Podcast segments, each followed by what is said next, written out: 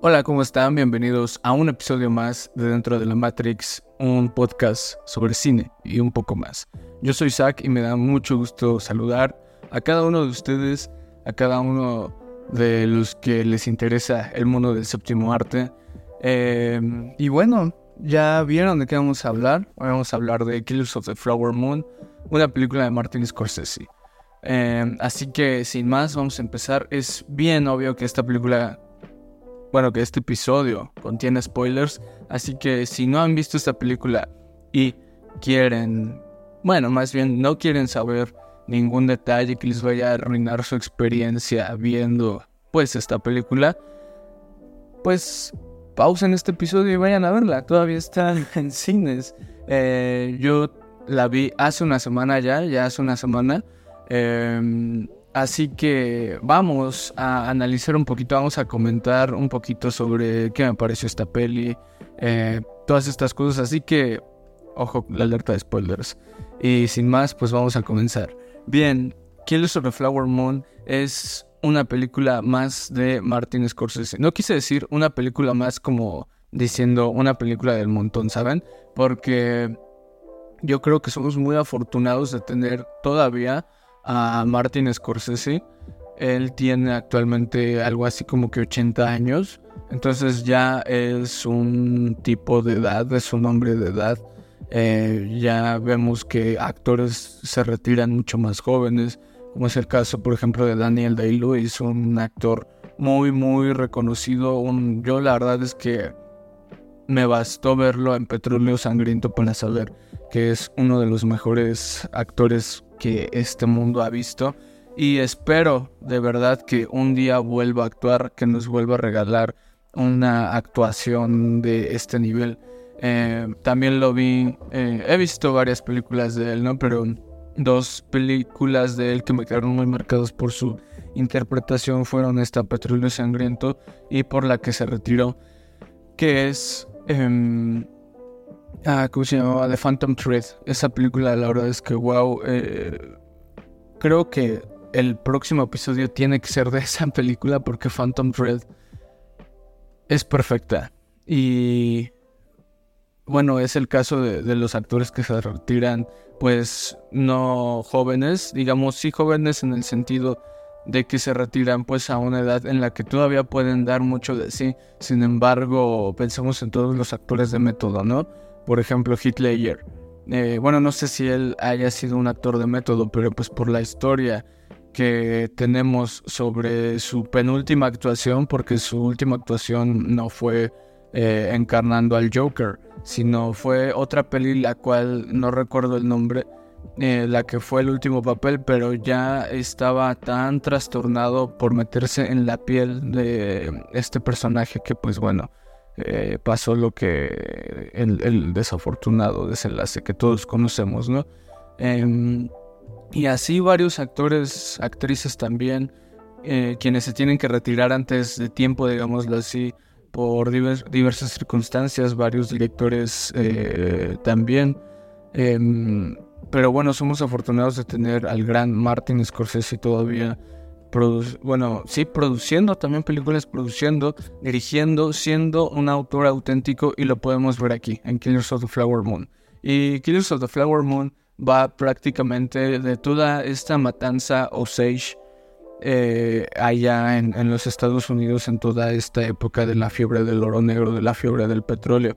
Y podemos ver eh, sí, la crudeza de los acontecimientos, la crudeza con la que el hombre actúa, que si yo pudiera como que catalogar en una frase las películas de Martin Scorsese, esto, esto es un ejercicio que me gusta hacer mucho desde que escuché a, Del Toro y a Cuarón eh, eh, hacerlo, ¿no?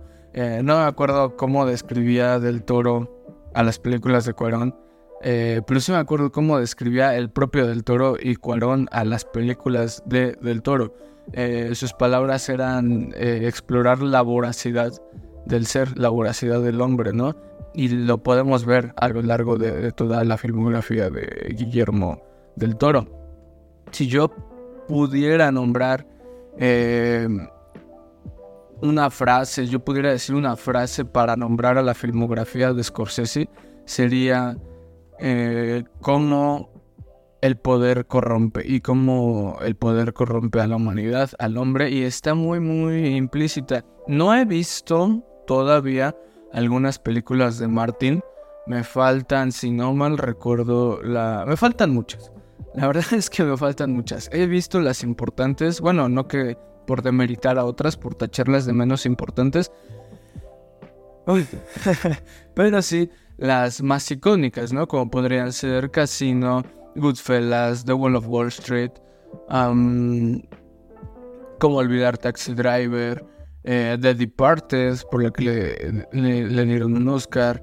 Eh, las, las, películas más icónicas de Martin Scorsese son las que, las que he visto. Eh, The Irishman, una película que disfruté mucho y con la cual no pude evitar comparar esta última, pero, para, pero a eso quiero llegar un poquito más adelante.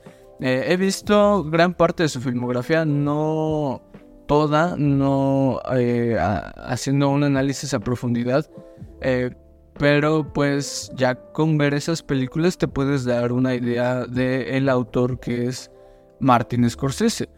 Em, y, me parece muy frenético el ritmo que llevan algunas de sus películas como podrían ser Goodfellas o Casino. En otro podcast que estaba escuchando, eh, los, los, los hosts los anfitriones mencionaban que, por ejemplo, a, comparación de Killers of the Flower Moon, o de, no sé si es Killers of the Flower Moon o Killers of the Moonflower, eh, corríjanme si estoy mal, pero en esta peli, en la última de Martin, eh, comparándola con otras de su filmografía, pareciera que, por ejemplo, eh, Casino o Goodfellas están hechas con cocaína, ¿saben? O sea, están hechas, tienen un ritmo frenético, un ritmo súper, súper, súper rápido. En ningún momento te puedes dormir, en ningún momento puedes quitar el ojo porque ya pasó algo. Esto también lo podemos ver mucho en The Irishman. Y si bien The Irishman es una película que dura tres horas, casi tres horas y media, algo así, eh, algo que para mí es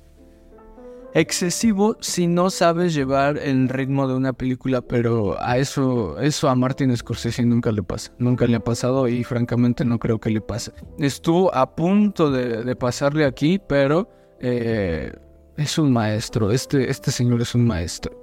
Y, bueno, eh, eh, el ritmo, el ritmo de esta peli, sí puedo entender que, porque aquí hay una cosa, aquí hay una cosa muy curiosa que pasó.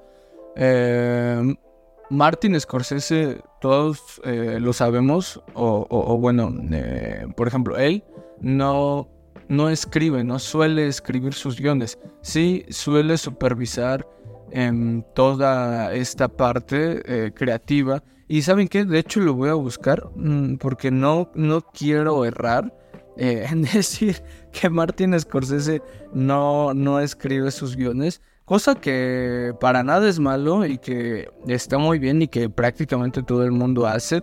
Eh, es, es, muy... Eh, esto es algo que se da muchísimo en el mundo del cine. No, no, no que seas director, que seas un eh, autor. No quiere decir que a fuerzas dirijas y escribas tu, tus, tus guiones. Por ejemplo, en The Irishman eh, dirige Martin Scorsese, el guion está a cargo de Steven Salian. Eh, y así, este, en varias de su, de su filmografía, esto, esto pasa muchísimo. Vamos a buscar también Goodfellas. Eh, buenos muchachos, a ver, Wikipedia. Dirigida por Martin Scorsese, eh, guion Nicolas Pileggi. es, es eso que les digo, o sea, pasa muy a menudo y está bien. Ya se los decía, hay, hay gente que pues escribe sus propios guiones, ¿no? Escribe y dirige, por ejemplo, eh, Quentin Tarantino, ¿no? Creo que daba un ejemplo de esto un poco más puntual en el podcast anterior sobre The Killer de David Fincher. Si ustedes ya vieron The Killer y quieren saber qué opino, pues vayan a ver ese, ese capítulo porque la verdad es una de las mejores películas del año que he visto y eh, no sé si, bueno, sí, es que David Fincher pues no, no es como que tenga películas malas, ¿no? Y toda su filmografía es súper recomendable. A lo que quiero ir con esto es que eh, podemos ver aquí que cuando tienes una visión clara de tu proyecto, que cuando tienes una visión clara de tu arte, de todo lo que quieres comunicar, es muy fácil comunicárselo a los demás. Dígase un director de fotografía, eh, se diga un guionista, tus actores, prácticamente tus actores, eh, tus que son como si fueran tus pinceles en el lienzo en blanco que es la película. Esto, si tú tienes una visión muy clara de lo que quieres hacer, es pues fácil de, transmitir. Y Martin Scorsese lo hace siempre, lo, lo, hizo aquí. Eh, y bueno, quería tocar el punto del ritmo, creo que, creo que ya lo había mencionado. Es eh, una película bien larga, una película súper larga. Yo me tuve que mentalizar mucho porque es, voy a pasar tres horas y media en el cine sentado. Em, a mí no me causa mucho problema esto. Yo puedo estar así, o sea, viendo una obra de arte, claro está. Pero siempre está este dilema, esta indecisión de, bueno, sí voy a ver una película casi casi con un sello de calidad.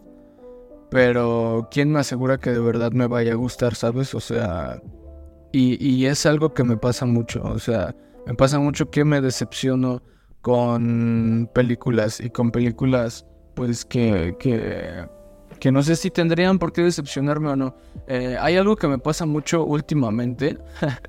este hay veces que quiero ver una película, que tengo muchas ganas de ver una película y no me decido eh, en ver una. Eh, no en el cine, o sea, sí en el cine, pero me pasa más, obviamente, en plataformas. Y en plataformas pasa que tienes un catálogo inmensamente estúpido, o sea, está estúpidamente inmenso la cantidad de contenido multimedia, la cantidad de películas, de series que tienes en una plataforma. Y ahora, ¿qué pasa si tienes suscripción a tres, no sé, digas en Netflix, HBO, eh, Amazon Prime. O sea, la cantidad de contenido que tienes para ver es, es, es, enorme, es abismal. Y decidir entre una de esas es todavía algo que me abruma más, porque no sé si voy a, a, encontrar algo que me guste o algo que me decepcione. Y hay veces que tengo una racha de ver películas malas, ¿saben?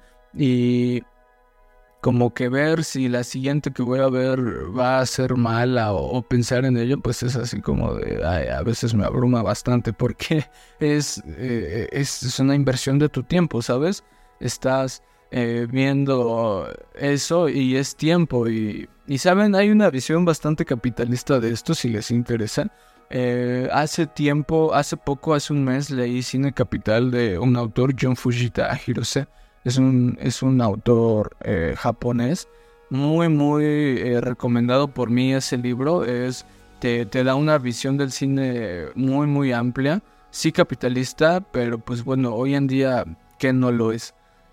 Y pues para entender varias cosas, este libro pues la verdad es que es genial, ¿no? Y a, lo que iba es que eh, tres horas es mucho tiempo y, tres horas y media. Y más si vas al cine y te haces, no sé, media hora a un cine o, el tiempo, ¿no? Más comprar tu boleto y, y luego los comerciales que hay en el cine es de que duran 20 minutos, o sea, estás viendo 20 minutos. Yo en 20 minutos ya me acabé mis palomitas, ¿sabes? O sea, es como que es 20 minutos esperando a que tu película empiece, ¿saben? O sea, es algo que forma parte de la experiencia de ir al cine, ¿no? Y, pues está, ¿sabe? Creo que a veces me quejo demasiado de, esto, ¿no? Pero, pero a final de cuentas es una experiencia. Son, es, es, es, lo que forma la experiencia del cine. Y Killers of the Flower Moon dura tres horas y media, pero yo la verdad es que dudaba si me iba a quedar despierto. Bueno, no despierto porque nunca me he dormido en una película. Hubo una que sí, creo que ya lo mencioné en este podcast. Dumbo de Disney. Horrible ese remake, horrible. Me dormí. la única película en la que me he dormido. Pero en esta película de tres horas y media, yo reafirmé lo que ya pues tenía pensado sobre el trabajo de Martin Scorsese. Y Scorsese, para mí, actualmente es el maestro de la narrativa. No hay nadie que te cuente una historia como lo hace Martin Scorsese y, una historia que dure tres horas y media, ¿sabes? Em, hay algo ahí muy curioso. Yo, yo considero a Alfonso Cuarón mi maestro en cuanto a cine porque nos ha enseñado, me ha enseñado bastante a lo largo de su filmografía y he visto muchas de sus pláticas y, todo eso cuando lo entrevistan y, la masterclass y estas conversaciones que tiene con, con Del Toro y con Iñárritu son la verdad. Es que si quieren saber de cine, si quieren em, saber todo, todo esto, pues vayan a ver esto que les digo. Está, hay algunas de ellas en YouTube. Em, el detrás de cámaras de Roma es impresionante. Pero decía Alfonso Cuarón que la narrativa es el veneno del cine. Em, la narrativa en el cine la tenemos que entender como una herramienta más. Como lo puede ser la música, como lo puede ser la fotografía, incluso tus actores. Y todo eso, o sea, en palabras de Cuarón, el cine es cine. No es contar una historia, no es eh, hacer un videoclip. El cine es otra cosa aparte de eso. Todas esas cosas que hacen al cine son herramientas, ya, ya lo mencionamos. Y centrarte en una o, que una, si una destaca más que las otras, es pues algo, una disonancia, digámoslo así. Es como si, si la música tuviera una disonancia, en el cine es lo mismo. Eh, por eso las buenas películas, los buenos filmes, todas estas herramientas están equilibradas, ¿saben? Y Martin Scorsese se pasa un poquito de narrativo, pero lo hace porque ese tipo es el maestro de la narrativa y lo hace también que puedes estar tres horas y media en su película sin dormirte sin preguntarte, eh, bueno, pero esto es, una estupidez o, así, ¿sabes? O sea, puedes estar ahí, pues esas tres horas, creyéndote todo lo que te está diciendo Martin Scorsese, porque lo sabe contar muy bien. Y esto lo digo porque igual vemos que es un guion eh, no tan frenético como sus otras películas. Y aquí es donde la quiero comparar con The Irishman. The Irishman dura eh, la voy a buscar aquí igual, pero tampoco raro. Vamos a buscar. The Irishman. Eh, duración, duración. Dice. No lo encuentro. Igual, tres horas y media. no puedo creer que también me haya chutado tres horas y media de esto. Y de hecho, The Irishman dura más que Killers of the Moonflower. Eh, Killers of the Flower Moon o The Moonflower. Eh, en español es Los asesinos de la luna de las flores, entonces creo que es Of the Moonflower. dura 3 horas 26 y The Irishman dura exactamente 3 horas 30. Entonces está más larga The Irishman por 4 minutitos. Em, yo siento un poco más ágil The Irishman. Eh, y, esto se puede ver por porque siempre hay asesinatos en The Irishman. No que en, la nueva, en Killers of the Flower Moon, no lo haya. Obviamente los hay porque es una historia de eso, de asesinatos. Eh, una historia en la que los blancos asesinan a los nativos americanos. Eh, actualmente no me gusta decirles, o bueno, actualmente no me gusta que las personas se refieran a esta gente, a este gentilicio como indios, porque pues no son indios, o sea, no lo son. Eh, estas personas realmente son los nativos americanos. Eh, todos aquellos que fueron casi casi exterminados por el hombre blanco que, que, vino y, arrebató sus tesoros y todo esto, toda esta historia que ya conocemos por eso a mí me gusta más el término nativos americanos y creo que es el término correcto, ¿no? Para referirse a, estas personas. Eh, y toda esta historia de cómo Estados Unidos está fundado sobre sangre, o sea, todo lo que hoy es Estados Unidos tiene sus cimientos en, los asesinatos, en, en el exterminio, y, saben, es, es, bien raro, es bien, no sé qué pasa ahí, porque es algo que, que sabemos, es algo que también se, se de cierta manera, se enseña en, en, historia universal o, algo así. Bueno, no sé, este, yo la verdad es que eso lo, lo, descubrí por mi cuenta, ¿no? Pero tenemos pues muchos ejemplos cinematográficos sobre esto, ¿no? Hay uno muy curioso del cual me quisiera, quisiera hablar. Eh, no es como tal la historia de la película, pero eh, Spirit de DreamWorks es igual, eh, es una joya de la animación para mí. Y pues bueno, tiene, tiene este tema implícito. Y de nuevo en Killers of the Flower Moon eh, podemos ver este, este, este foco central sobre cómo el hombre extermina a los nativos americanos, ¿no? Y genuinamente esta película, cuando Paramount compró los derechos del libro en la que está basada, Martin Scorsese tenía una idea totalmente diferente de lo que eh, llegamos a ver con esta, esta película.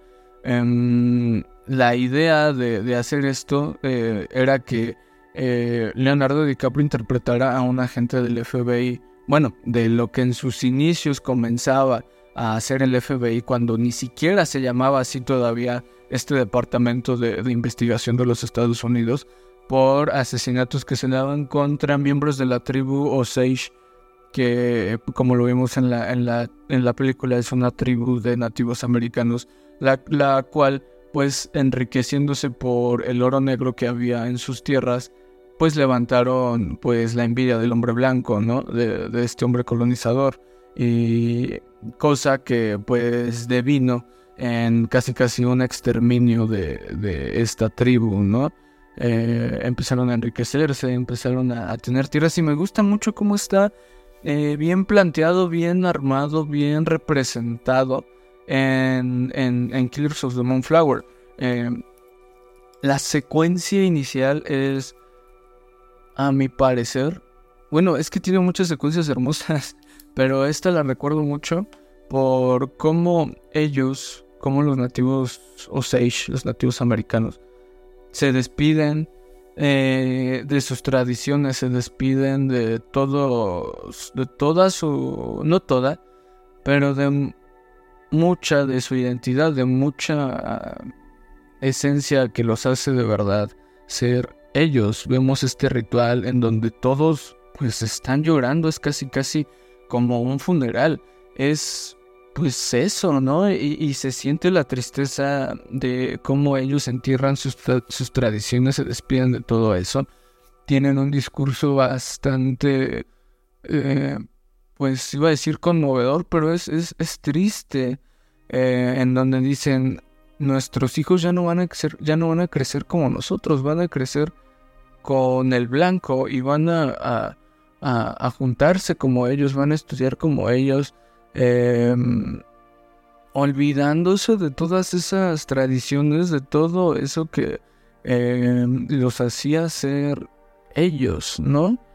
Em, y pues bueno, es, es, es, es triste, me, ahorita me puse triste nada más de, de recordar esa, esa grandiosa secuencia inicial entierran ellos su, esta navaja, la cual representa pues sus tradiciones y, todo esto, y vemos cómo explota un yacimiento de petróleo y las gotas empiezan a pintar sus cuerpos de marrón, de tonos negros, descubriendo ellos así pues el oro negro y, y esta secuencia la verdad es que es hermosa. Eh, hay muchas secuencias hermosas en, todas las películas. La fotografía está a cargo de Rodrigo Prieto.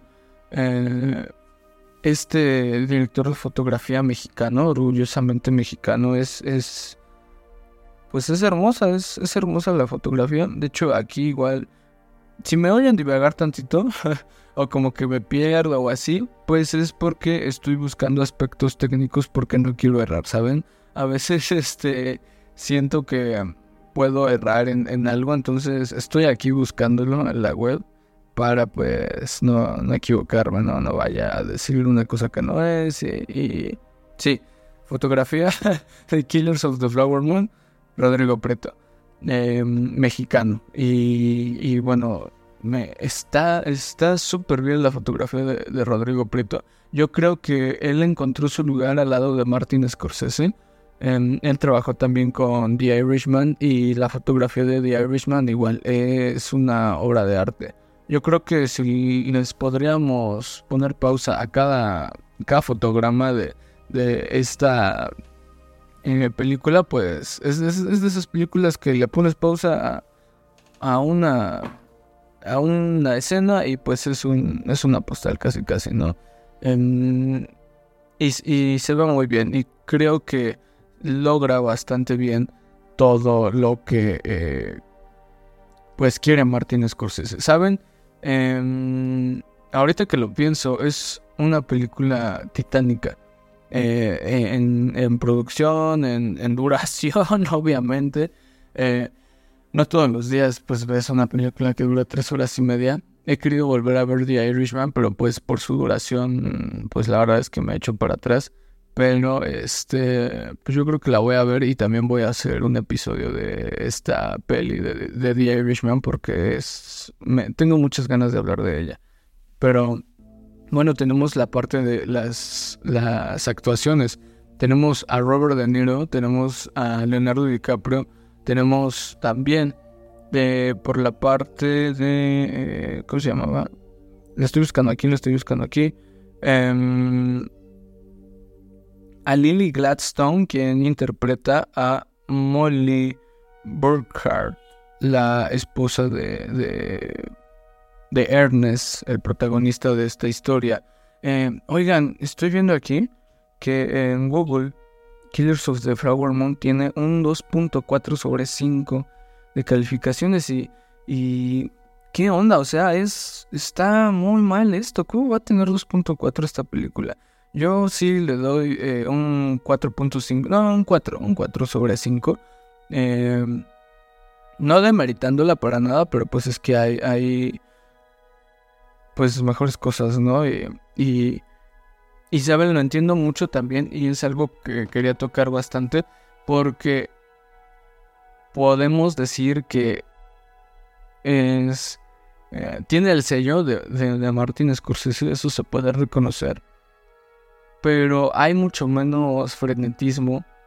Hay los asesinatos, por ejemplo, no están nada exagerados, o sea, lo que se tiene que ver de un asesinato se ve y, nada más, o sea, no es como en, vuelvo a lo mismo, en Goodfellas, en Casino, en The Irishman, que tal vez puede haber un poquito de más sobre cómo se ve una muerte, un asesinato.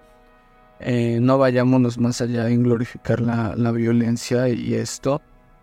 Y lo maneja bastante bien Martin Scorsese porque es devolverle el respeto a una a una comunidad que pues ha sido explotada por años, ha sido exterminada y es como que, pues devolverle tantito de eso, ¿no? Y Martin Scorsese como hijos de, de migrantes italianos, pues yo creo que lo entiende bastante bien, ¿no?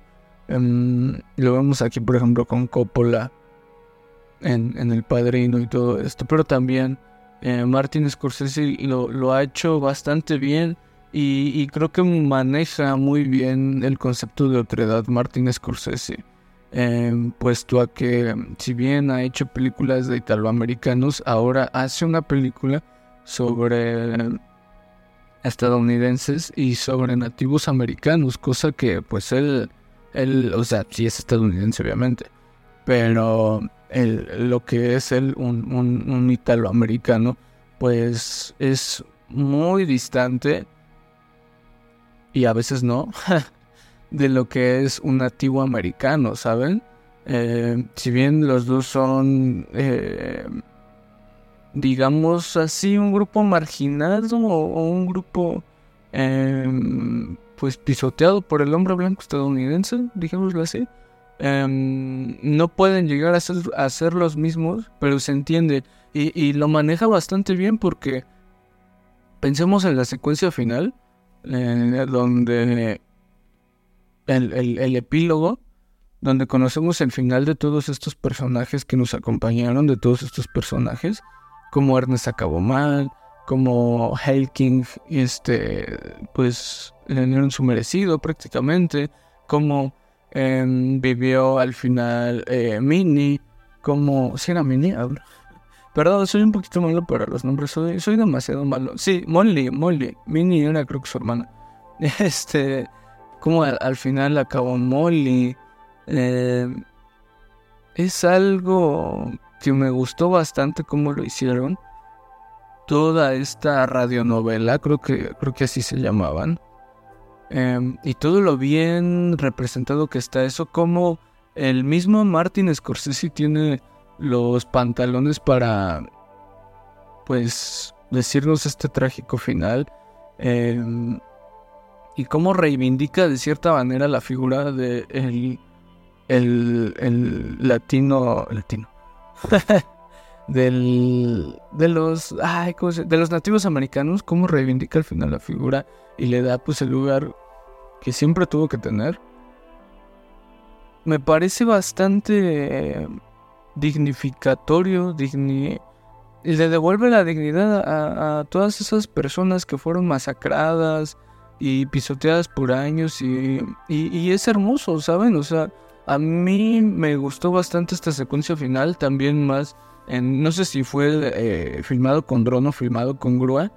Eh, la, la, última escena en donde están todos los nativos americanos eh, teniendo su, su ritual, digámoslo así, eh, este, este baile que hacen en rueda y, cantan y, se escucha pues todo esto, me conmovió bastante y, me parece una forma muy muy buena de dignificar, volver a, darles la dignidad a, esta, a este grupo, ¿saben? A este grupo de, personas, esta comunidad. Em, Saben, dura bastante esta peli, ya lo he dicho, por lo que si hablo más en este podcast, pues la verdad es que va a durar hora y media, va a durar dos horas, eh, porque hay bastantes puntos que analizar, pero creo que he dicho lo esencial. Y, ¿saben? Em, me gustó, me gustó Killers of the Flower Moon, sin embargo, sí debo de decir que eh, como muchas otras películas que hemos analizado en este podcast, no es una película para todos. Es una película eh, hecha al detalle, al más mínimo detalle, eh, que solo una productora como Apple, la empresa más grande del mundo, y como Martin Scorsese, un director que prácticamente lo que haga le va a salir bien, pues pudieron aventarse esto, ¿no?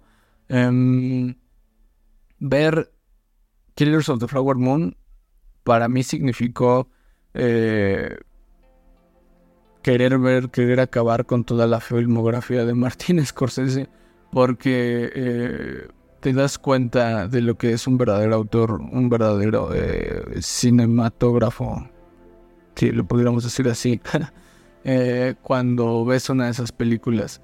Entonces, les digo, no es una peli para todos. Si ustedes quieren verla y nunca han visto una película que dure esto, o nunca han visto una película de Martin Scorsese, pues es, es, es, buena opción, o sea, pueden, pueden hacerlo. Eh, yo les recomendaría empezar por, por ejemplo, no sé, La Isla Siniestra, un thriller psicológico bastante, eh, eh, pues, digerible para hacer Martin Scorsese. Casino, también está Pandillas de Nueva York, esa película es wow. igual nos habla sobre cómo Estados Unidos está fundado en sangre. Em, y, bueno, ¿qué, más decir de, esta gran película? Em, yo, yo sí puedo decir em, algo que pienso, una opinión impopular. Eh, eh, ojo, ahí va una opinión impopular que tengo yo de Martin Scorsese, que espero que la comunidad cinéfila no me ataque de nada por el estilo. Eh, bueno, no es como que este podcast lo escuche un millón de personas, ¿no? Si acaso ahí llegaremos como que a no sé cuántas vistas, unas 30 o algo así. Este, pero con lo que voy a decir, ni a veces, a veces, yo pienso que Martin Scorsese está un poquitito, un poquitito sobrevalorado, solo un poquito. Sin embargo, siempre que veo una de sus películas cambio de opinión. Eh, lo que sí, eh, Taxi Driver sí creo, y perdón otra vez ahí, que está un poquito sobrevalorada, solamente un poquito. Eh, y, pienso esto también de Martin Scorsese, sin embargo, cada que veo uno de sus filmes, pues le, bajo a esa opinión que tengo, ¿no? Pero tenemos suerte de, contar con un autor así, de contar con sus películas, porque pues ya es prácticamente una leyenda. Y bueno, yo podría seguir hablando aquí, pero los voy a aburrir y, me voy a aburrir yo también. Así que, bueno, cuéntenme qué les pareció Killers of the Flower Moon. Eh, si ya fueron a verla, si, si... Cuéntenme todo, cuéntenme todo en los comentarios. Esperen el próximo capítulo de, de Dentro de la Matrix, este podcast sobre cine y un poco más. Y bueno, en caso de que no los vea, buenos días, buenas tardes y buenas noches.